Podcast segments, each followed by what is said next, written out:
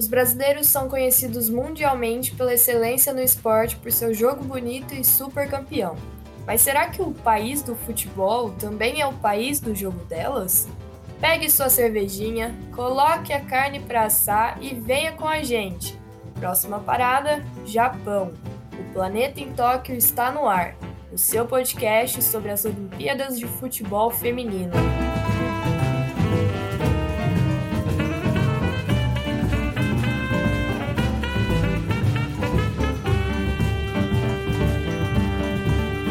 Seleção Brasileira de Futebol Feminino foi criada oficialmente em 1988, nove anos após o fim da proibição do futebol feminino no país.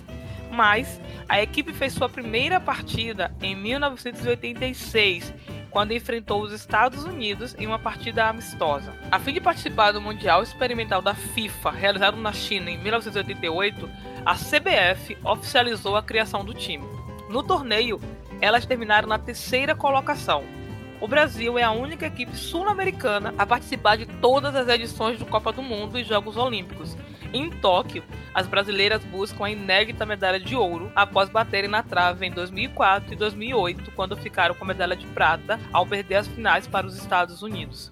Evidências apontam que o futebol de mulheres no Brasil teve início nos anos 20. Jornais da época mostram a prática da modalidade nas regiões de São Paulo, Rio de Janeiro e Rio Grande do Norte. Até a década de 40, o jogo acontecia longe da realidade dos clubes e das grandes ligas. O esporte era praticado nas periferias. Até que em 1940, uma partida realizada no Pacaembu gerou revolta na sociedade que, por meio de críticas massivas e pressão popular, popular levaram as autoridades a proibir o futebol feminino no Brasil. Tal proibição durou até 1979. Foram quatro décadas em que as mulheres brasileiras não podiam praticar a paixão nacional. Mas nem mesmo a proibição impediu as mulheres de seguirem chutando a bola pelos cantos do Brasil. Em 1958, a equipe mineira Araguari Atlético Clube formou o primeiro time de futebol feminino do país para a realização de uma partida beneficente o jogo foi um sucesso e influenciou a criação de outros times. Porém, o Araguari foi desfeito em 1959 devido à pressão de um grupo de religiosos locais. Ainda assim, várias equipes femininas seguiram driblando o decreto de lei vigente na época e resistiram pelo amor ao esporte. Com o fim da proibição em 1979 e a regulamentação do futebol feminino no país em 1983, equipes e campeonatos foram enfim criados. Ainda em 1983, foi criada a Taça Brasil de Futebol Feminino. A competição durou até 2007, quando a CBF anunciou a criação da Copa do Brasil Feminina. Durante a década de 80, o Radar Esporte Clube do Rio de Janeiro foi a grande equipe brasileira na modalidade. O time foi ex-campeão da Taça Brasil e do Campeonato Carioca, servindo por alguns anos como base para a seleção brasileira. Em 2007, com a criação da Copa do Brasil, o Santos Futebol Clube de São Paulo despontou no cenário nacional. As sereias da Vila foram durante alguns anos a principal referência em futebol feminino do Brasil, sendo base da seleção brasileira pelos anos seguintes. Foi em 2013 que a CBF anunciou, enfim, a criação do Campeonato Brasileiro Feminino. A Copa do Brasil durou até 2017, quando se criou uma segunda divisão nacional. No cenário regional, a Comebol criou a Libertadores Feminina em 2009 e desde então o Brasil é hegemônico no torneio, tendo vencido 9 de 12 edições. A seleção brasileira esteve presente em todas as Copas do Mundo da FIFA. Em 1999, a terceira edição do evento, a geração liderada por Sissi, conquistou a medalha de bronze do torneio. Mas o melhor resultado do time foi em 2007, quando a geração liderada por Marta, Formiga e Cristiane conquistaram o vice-campeonato. Na final, a equipe foi superada pela Alemanha por 2 a 0. Em 2011, o Brasil caiu nas quartas de finais e em 2015 e 2019 foi eliminado nas oitavas. No cenário internacional, o Brasil conquistou sete Copa América, três Jogos Pan-Americanos e sete torneios internacionais. No torneio olímpico, o Brasil esteve presente nas sete edições. Somente em 2012, em Londres, que as brasileiras não ficaram entre as quatro melhores da competição. O melhor desempenho do Brasil foi em 2004 e 2008, quando conquistaram a medalha de prata da competição. Em 2015, a fim de se preparar para a disputa dos Jogos Olímpicos do Rio de Janeiro, a CBF criou uma seleção permanente. A ideia era colocar em atividade atletas selecionáveis que estavam sem calendário e fortalecer o grupo para a busca do ouro nas Olimpíadas. O objetivo não foi alcançado e o Brasil acabou o torneio na quarta colocação, após ser superado pela Suécia nos pênaltis na semifinal e pelo Canadá na disputa pela medalha de bronze. Em 2019, na Copa da França, o Brasil chegou em má fase, vindo de uma sequência de nove derrotas seguidas. Algumas das principais atletas do time não estavam em condições físicas ideal para disputar o torneio. Muitas vinham de lesão ou não estavam 100% recuperadas. Ainda assim, o time conseguiu passar da fase de grupos, mas caiu na fase seguinte para as anfitriãs na prorrogação. Em agosto, Pia iniciou sua trajetória no comando da equipe. Junto com ela, uma nova era da modalidade se iniciou no país, as competições nacionais foram fortalecidas e campeonatos de base passaram a fazer parte do calendário nacional. Foi criado um departamento de futebol feminino na CBF e Aline Pellegrino passou a coordenar as competições nacionais, enquanto Duda Luizelli gerencia as seleções. As equipes sub-20 e sub-17 do país foram reativadas e ganharam novas comissões integradas à seleção principal. Outra conquista brasileira foi a criação de um uniforme exclusivo para a seleção feminina e a igualdade de pagamento entre homens e mulheres que defendem as cores do Brasil. Apesar das dificuldades trazidas pela pandemia, a equipe realizou jogos e testes para a disputa dos Jogos Olímpicos e, em períodos que não pôde enfrentar outras seleções, o grupo se reuniu para períodos de treino. No torneio, a técnica Pia contará com 22 atletas, sendo nove delas estreantes na competição. Formiga, Marta e Bárbara são as veteranas do grupo com 7, 5 e 4 participações olímpicas, respectivamente. Olá a todos, aqui é o Thiago Ferreira, editor e criador do De Primeira e colaborador do site Planeta Futebol Feminino. Estou é, aqui para falar um pouquinho sobre essa seleção feminina do Brasil, comandada por Pia Sunhog. Então, bora lá. Quando a Pia chegou ao final da, da, da, da Copa de 2019, ela encontrou um cenário uh, que necessitava principalmente de, de uma reconstrução é, anímica, né? Uma seleção que a gente sabe que é talentosa, que geração após geração revela boas jogadoras, mas que animicamente nos grandes palcos há muito tempo não consegue competir em alto nível. Então acho que o grande desafio da Pia era esse, era trazer esse alto nível no sentido de competitividade e acho que ela conseguiu atingir esse primeiro objetivo. Uh, talvez a seleção feminina não seja uma seleção é, que joga de forma tão vistosa, que, que demonstre tanto talento, tanta ofensividade, mas é uma equipe que compete muito mais do que a equipe das gerações anteriores. É, falando um pouquinho das convocadas, Vamos começar pelas goleiras. Bárbara é a goleira titular. É uma goleira que, que é questionada pela torcida, mas que na seleção, pelo menos na, na era Pia, não teve nenhuma falha grave e, e sempre foi uma jogadora de confiança por parte da, da CBF. Lele é, ganhou muito espaço né, nesse, nessa reta final para a Olimpíada, tanto que foi a, a goleira que era a reserva imediata e não é, a suplente, como se esperava, né, antes da convocação principal.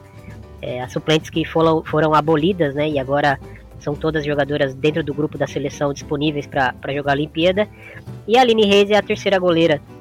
Falando das zagueiras, é, acho que a dupla Rafael e Erika é uma dupla incontestável. Rafael é uma zagueira, além de canhota, uma zagueira extremamente completa, extremamente competitiva, cresce muito com a camisa da seleção.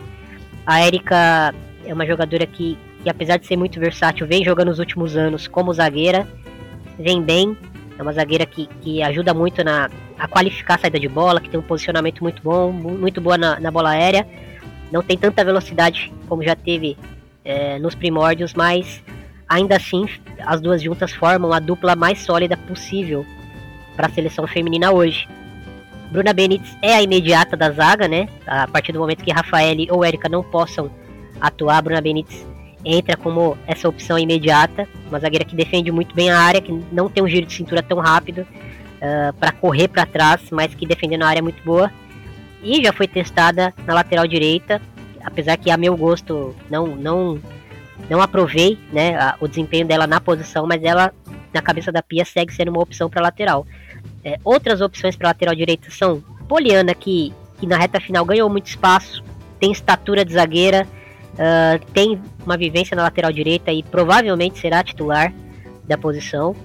E Letícia Santos, que sofreu lesão grave ainda durante a era Pia, voltou, chegou na última hora, uh, conseguiu essa vaga, mas perdeu o espaço, perdeu a titularidade absoluta que ela tinha, pelo menos até a Copa, né? Pela lateral esquerda temos Tamires, que, que é uma faca de dois gumes, né? Ela é extremamente eficiente no ataque, é talvez uma das melhores laterais esquerdas ofensivamente falando, mas defensivamente uh, não consegue integrar, entregar o que consegue entregar ofensivamente.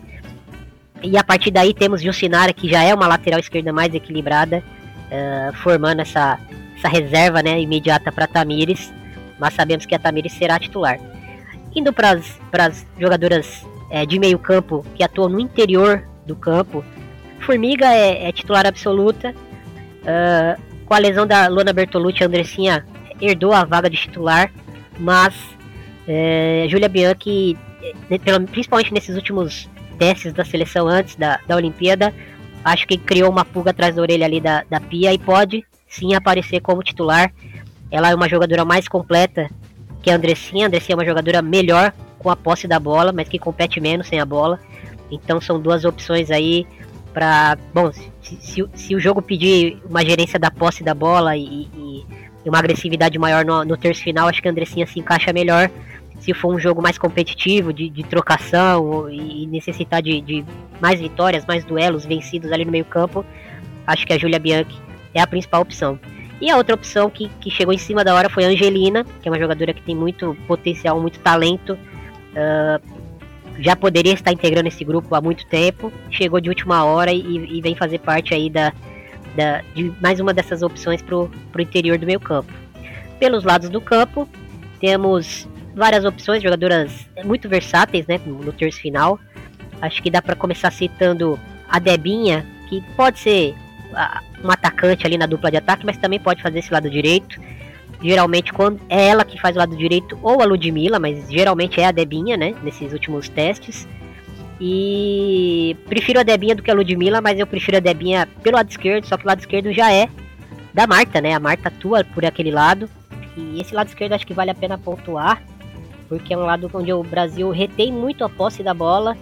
Né? Tem a Marta, tem a Tamires, tem a Andressinha quando está em campo, que, que cai por aquele lado, então é um lado tecnicamente muito forte, mas que só agride com a Tamires, né? A, a Marta poucas vezes invade a área, a Andressinha atua mais na base da jogada também, e a seleção acaba gerando, é, criando as jogadas pelo lado esquerdo para atacar pelo centro ou pelo lado direito, que aí é onde entra a Debinha, que é onde entra a Ludmilla quando é, essas são as opções pelo lado direito da seleção.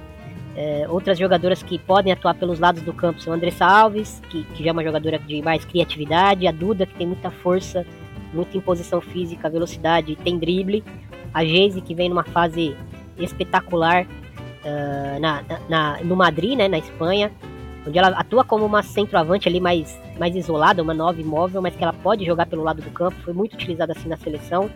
A Gil Queiroz também pode jogar muito pelo lado do campo. É, mas essas são as principais opções aí pelo lado do campo. E chegando no comando do ataque, né? Aí tem, temos várias opções é, para Pia. Geralmente ela começa com Bia Zanerato e Ludmilla. É, a Ludmilla essa nova imóvel que ataca espaço, que, que vem trabalhar menos é, por meio de passes, mas que é muito perigosa atacando espaço, se movimentando. E a Bia Zanerato, que, que acho que de todas as convocadas hoje é que vem em melhor fase, né? É, a Debinha a gente pode é, afirmar que, que é a principal jogadora talvez da, do setor ofensivo da seleção hoje, né? É a, é a maior artilheira da era Pia. Mas a Bia, quando a gente soma clube e seleção, é quem vem em melhor fase. A Bia vem numa fase devastadora aí pelo Palmeiras. E a Bia que, que, ao contrário do que muitos dizem, não é uma centroavante fixa, né? Ela é uma meia atacante, uma segunda atacante, uma jogadora de mobilidade que, que atua muito na entrelinha, que flutua bastante, que adora dar arrancadas. É, e para isso ela precisa estar tá bem fisicamente, né? O que não foi o caso em 2019 na Copa, ela não chegou bem fisicamente. E ela é uma jogadora que necessita estar bem fisicamente, porque ela necessita dessa potência para a explosão, para carregar a bola. E quando ela consegue é, tá né, nesse, nessa, nesse, nessa plenitude física dela, ela é uma jogadora muito difícil de separada, é, tanto por clube quanto por seleção. Eu acho que o maior desafio da seleção vai ser é, desafiar as grandes seleções aí no, no, no decorrer dessas Olimpíadas, né? É uma equipe que com a Pia ficou de fato muito mais competitiva. Não é uma equipe perfeita, sofre muito pelo lado esquerdo, principalmente defensivamente. E talvez tenha um asterístico aí no, na lateral direita e talvez no meio-campo. Talvez é, a, dúvida na lateral direita vai Poliana, vai Bruna Benítez, ou até mesmo a Letícia pode ganhar espaço nesses, nesses últimos treinos. E no meio-campo, Andressinha ou Julia Bianchi, quem, quem vai ser a, a parceira da Formiga, mas acho que a, além dessas dúvidas, não nenhuma outra, né? E, e, e, esse vai ser o time.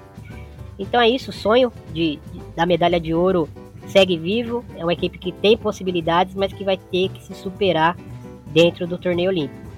Valeu, gente. Até a próxima. O Brasil já está em solo japonês. Sua estreia na competição está marcada para acontecer no dia 21 de julho, às 5 horas de Brasília, contra a China, no estádio Miyagi. Nos próximos episódios você vai conhecer um pouco mais das seleções olímpicas da Tóquio 2020. Esse é um material produzido de forma independente, faz parte da grade de conteúdos do Guia Prático das Olimpíadas de Tóquio 2020. Você pode acessar o material completo nas nossas redes sociais e através do site Planeta Futebol Feminino.